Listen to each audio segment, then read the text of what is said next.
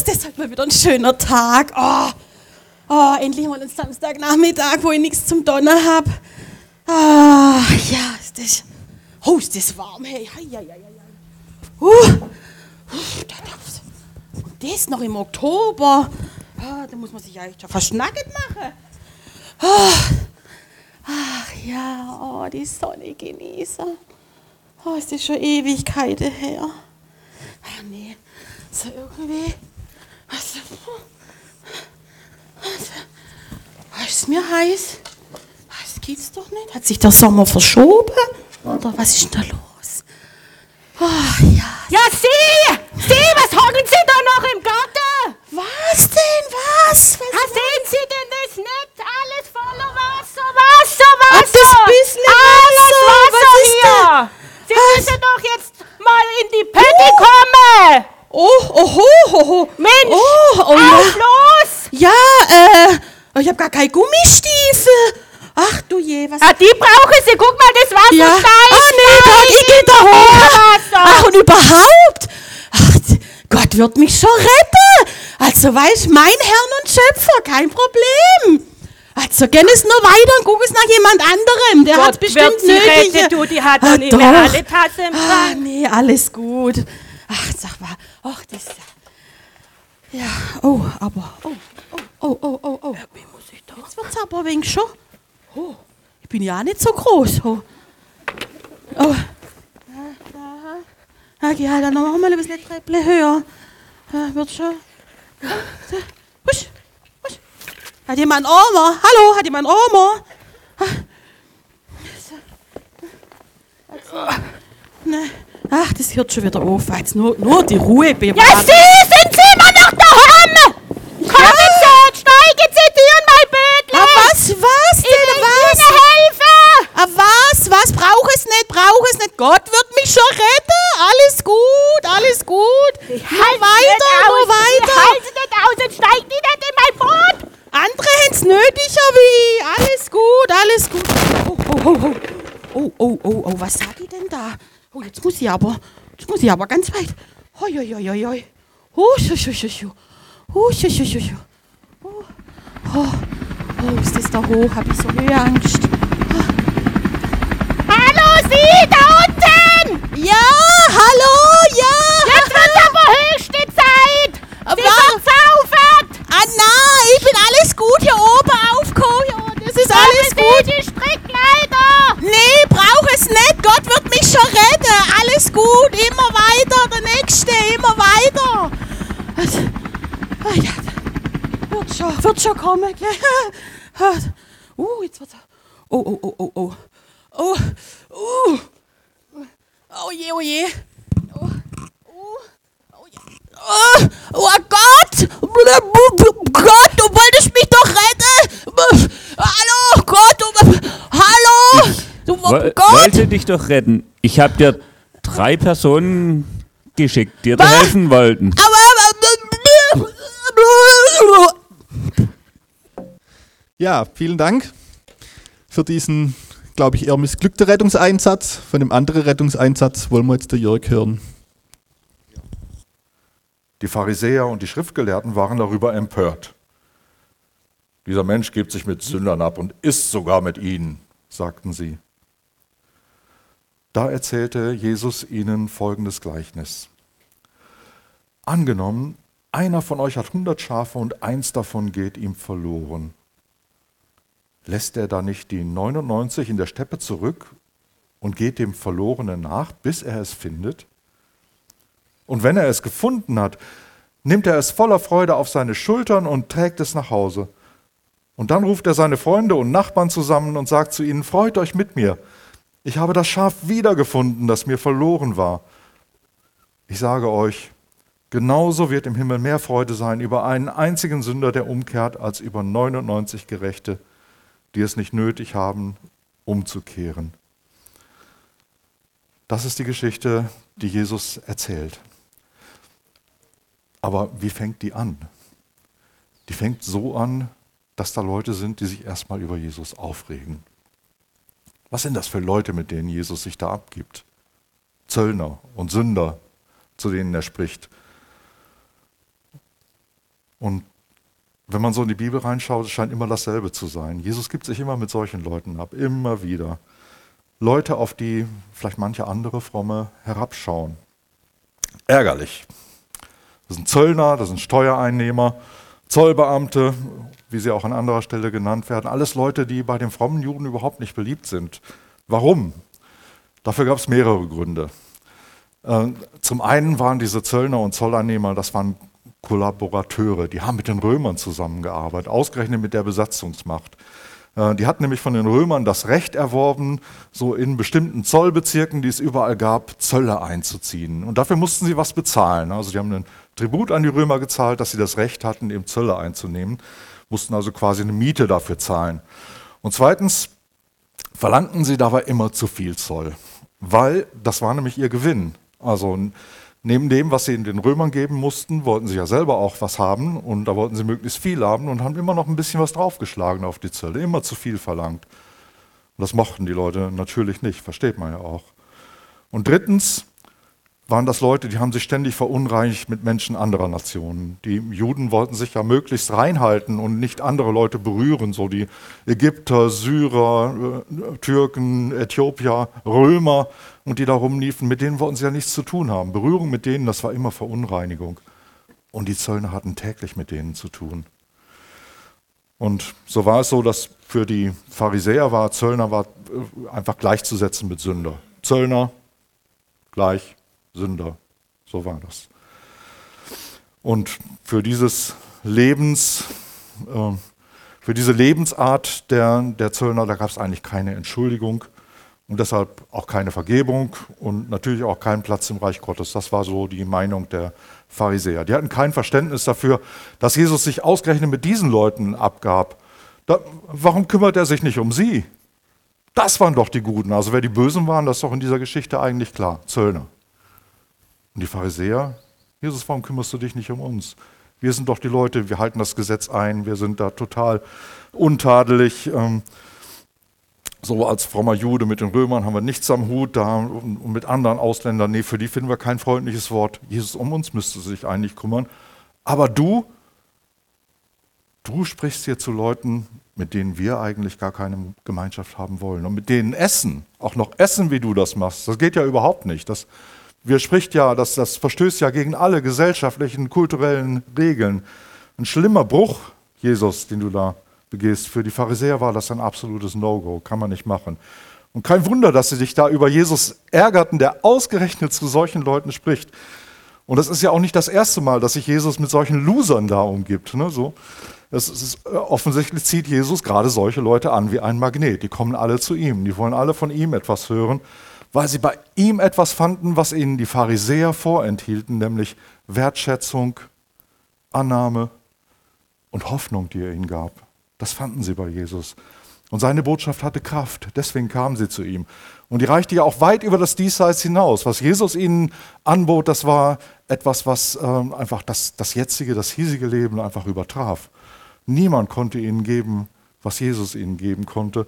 Und noch dazu behauptete Jesus, das genau sei sein Auftrag. Wenn man so im Lukas-Evangelium nochmal ein paar Kapitel zurückgeht, ähm, da sagt Jesus, nicht die Gesunden brauchen den Arzt, sondern die Kranken. Ist ja klar. Ich bin nicht gekommen, um Gerechte zu rufen, ich bin gekommen, um Sünder zur Umkehr zu rufen. Ähm, und dann, wenn man weitergeht, noch im Lukas-Evangelium, da gibt es ein paar Kapitel weiter, wo Jesus dann äh, mit dem Zöllner Zachäus spricht, und noch dem sagt er, Zachäus, der, der heutige Tag hat diesem Haus Rettung gebracht, denn fügte er hinzu, dieser Mann ist doch auch ein Sohn Abrahams und der Menschensohn ist gekommen, um zu suchen und zu retten, was verloren ist. Zöllner Zachäus. Das ist schon ein merkwürdiger Typ, dieser Jesus. Ne? Aber Jesus geht auf den Vorwurf der Pharisäer ein, sagen, was macht er da? Warum spricht er zu denen? Und dann erzählt er ihnen eben genau dieses Gleichnis. Angenommen, ich habe es eben schon gelesen, einer von euch hat 100 Schafe, eins davon geht verloren. Ich wiederhole die Geschichte nicht, ihr kennt sie ja. Jesus erzählt das. Und Gleichnisse, die müssen ja immer der Welt entsprechen, in der die Leute leben, damit sie die Gleichnisse auch verstehen. Und das war jetzt eine Geschichte, die die Leute wirklich verstanden, weil es aus ihrem Leben sprach. 100 Tiere, das entsprach damals so einer mittelgroßen Herde. Äh, und ähm, die eben irgendwo abseits in einer Gegend, äh, wo es aber noch genügend Nahrung für die Schafe gab, wo die sich eben aufhielten. Bei Luther wird Wüste übersetzt. Also Wüste äh, ist eigentlich ein falscher Begriff oder eine falsche Übersetzung. Steppe kann man eher sagen. Und bei der täglichen Zählung, das haben die Hirte tatsächlich gemacht, da bemerkt der Hirte, dass eines seiner Schafe fehlt. Und in diesem Wortstamm, der da im Griechischen gebraucht wird, da ähm, klingt auch oder steckt auch die Bedeutung von dem Verderben ausgesetzt sein. Eines seiner Schafe war verloren gegangen, dem Verderben ausgesetzt sein, ausgesetzt gewesen, genau. Und ein wehrloses Tier irgendwo schutzlos ähm, dem, den Gefahren der Wildnis überlassen, das kann kein Hirte tun. Das würde auch kein guter Hirte tun. Das kann er nicht zulassen. Und also macht er sich auf die Suche nach dem Schaf und lässt die übrigen zurück.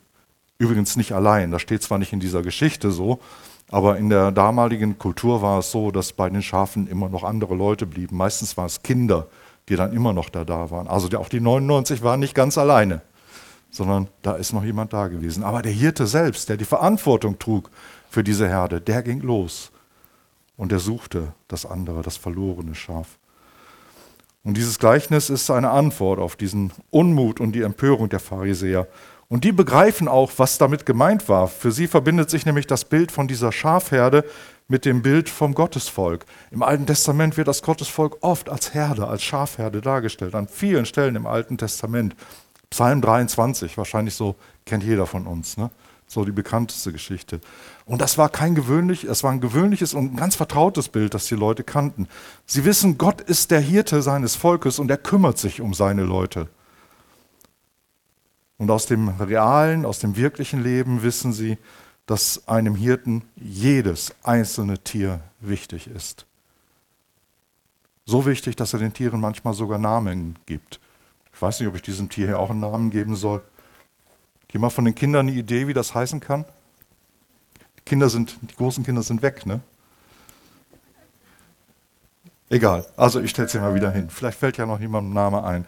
Damals war es so eben, dass die Tiere auch oft Namen hatten. So ein vertrautes Verhältnis hatten die Hirten zu ihnen. Und die stärkste Parallele zu diesem Gleichnis, das Jesus ihnen gerade erzählt, die findet sich bei Hesekiel. Bei Ezekiel, da heißt es, ich will das Verlorene wieder suchen und das Verirrte zurückbringen und das Verwundete verbinden und das Schwache stärken. Ezekiel 34, wenn es mal jemand nachlesen will.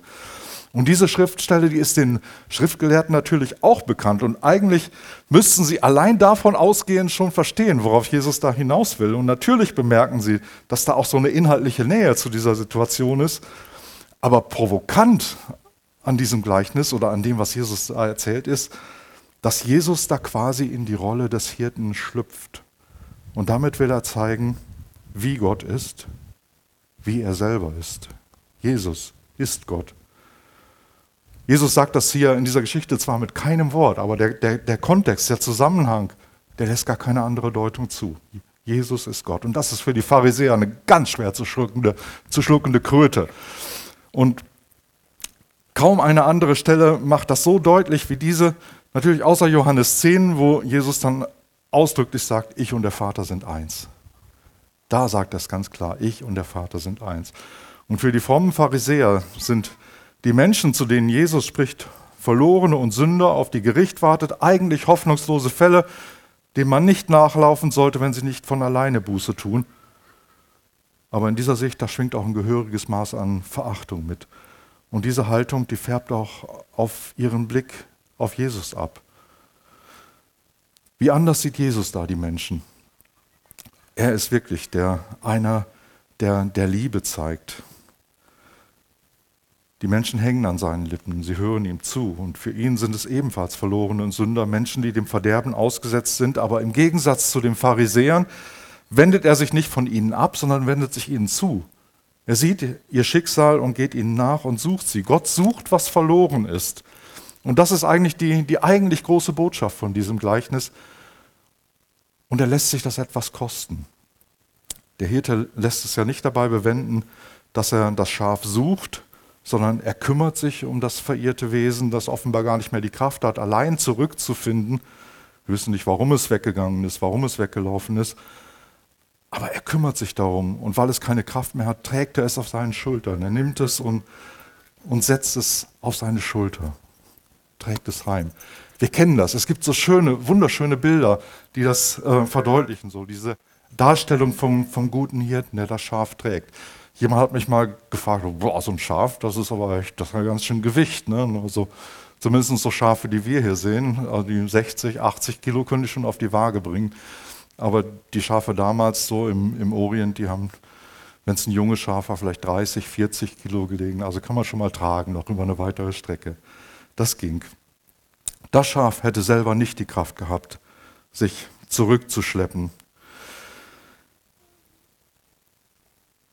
Was wäre, was wäre, wenn der Pastor damals, ich komme nochmal zurück zu der Eingangsgeschichte, was wäre geschehen, wenn der Pastor damals den Gottesdienst, den Makro besuchte, nicht durchgeführt hätte? Was wäre, wenn er sich hinterher keine Zeit genommen hätte, um mit Marco zu sprechen, um ihm das Evangelium zu erklären? Und was wäre, wenn Marco das Rettungsangebot nicht angenommen hätte? Und sagt, ach nee, brauche ich nicht, gar nicht nötig. Vielleicht war das seine Chance, vielleicht sogar seine letzte Chance, wo Jesus nochmal zu ihm gesprochen hat. Was wäre, wenn er es nicht angenommen hätte? Was wäre, hätte ich in meinem eigenen Leben nicht Leute gehabt, die für mich beteten? Was wäre, wenn mich niemand ermutigt hätte, selbst mit Jesus zu sprechen? Was wäre, wenn ich niemanden gehabt hätte, der mir geholfen hätte, in der Seelsorge mit den Dingen umzugehen und und fertig zu werden, die mich damals bewegt haben. Hätte ich selbst die Kraft gehabt, mich ins Vaterhaus zu schleppen? In all dem, was andere damals für mich getan haben, da sehe ich heute das Handeln Gottes.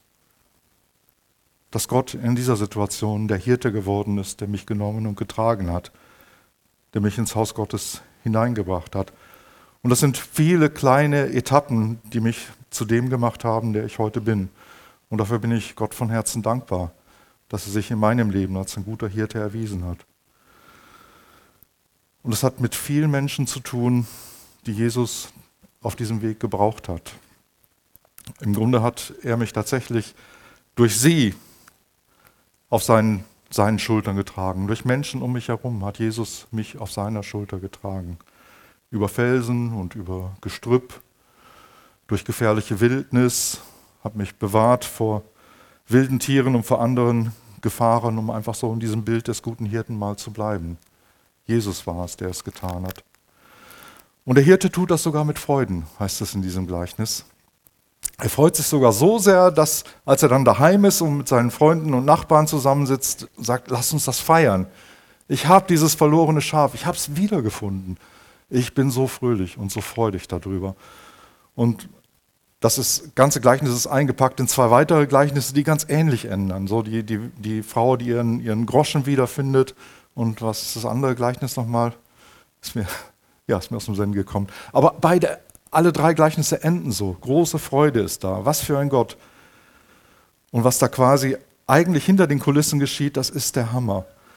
Wenn Jesus sagt, ich sage euch, genauso wird im Himmel mehr Freude sein über einen einzigen Sünder, der umkehrt, als über 99 Gerechte, die es nicht nötig haben, umzukehren. Das heißt, wo ein Mensch zum Glauben findet, wo ein Mensch ins Vaterhaus Gottes zurückfindet, da jubeln die himmlischen Herrscharen, da, da blasen die Cherubim, blasen Posaune, da ist echt Jubel im ganzen Himmel. Die Engel lassen vielleicht einen Trommelwirbel los, wenn man sich das vor Augen hält, welche Freude da ist und von der Jesus hier spricht, dann kann man verstehen, wie wichtig es Jesus ist, gerade mit denen zu sprechen, denen der Weg ins Himmelreich scheinbar versperrt ist und die nicht wissen, wie sie dahin gelangen. Ist so wichtig, dass andere es hören. Und darum lässt er sie gerne zu sich kommen und nimmt sich Zeit für sie. Und darum lässt er sie teilhaben an diesem Rettungsangebot Gottes. Und das will er den, diesen frommen Pharisäern deutlich machen. Gott ist es wichtig gerade mit denen zu sprechen, die scheinbar neben der Gesellschaft stehen, die scheinbar gar kein Anrecht haben. Wie wäre das, wenn wir auch seinem Beispiel folgen würden? Wenn wir auch so reagieren würden, Menschen, die Jesus noch nicht persönlich kennen, die gibt es ja ganz reichlich in uns, überall. Ne? Das wird jeder sollte kennen, in seinem, vielleicht in der eigenen Familie, vielleicht am Arbeitsplatz, vielleicht, keine Ahnung, sonst wo. Die gibt es. Und den meisten sieht man wahrscheinlich gar nicht an, ähm, dass sie, Jesus, dass sie Jesus brauchen, dass sie nötig haben. Du hast vielleicht manche glückliche und fröhliche Gesichter darunter, aber du siehst nicht in ihr Herz, du weißt nicht, was wirklich in ihnen los ist. Und dann gibt es die, von denen man nimmer glauben würde, dass sie überhaupt jemals Jesus einladen würden. Vielleicht manche von den Älteren, die können sich noch an, den, an, an äh, diesen äh, Rocky, den Irokesen, erinnern. Ne? Weiß nicht, ob das jemand ist. Das war jemand, der auf der Reeperbahn lebte.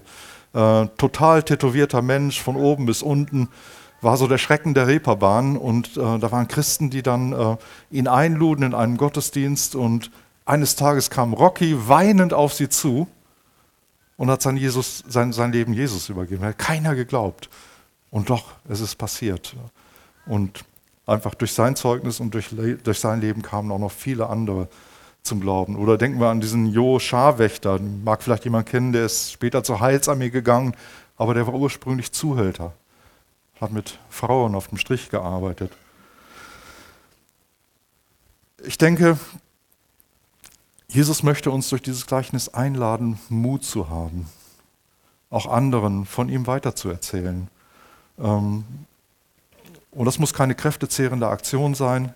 Das ist, ich glaube, das hat ganz viel mit natürlichem Leben zu tun. Da, wo wir mit anderen zusammen sind, äh, ist es gut und wichtig, dass wir uns zu Jesus bekennen dass wir einfach vielleicht nur kurze Sätze sagen und den Rest Jesus überlassen. Jesus kann daraus was tun und kann Menschen miteinander ins Gespräch über ihn bringen, so wie Marco das mit mir getan hat. Ne? Er hat einfach mit mir geredet, mir nichts aufgedrängt, aber mich hat es doch zu Jesus getragen.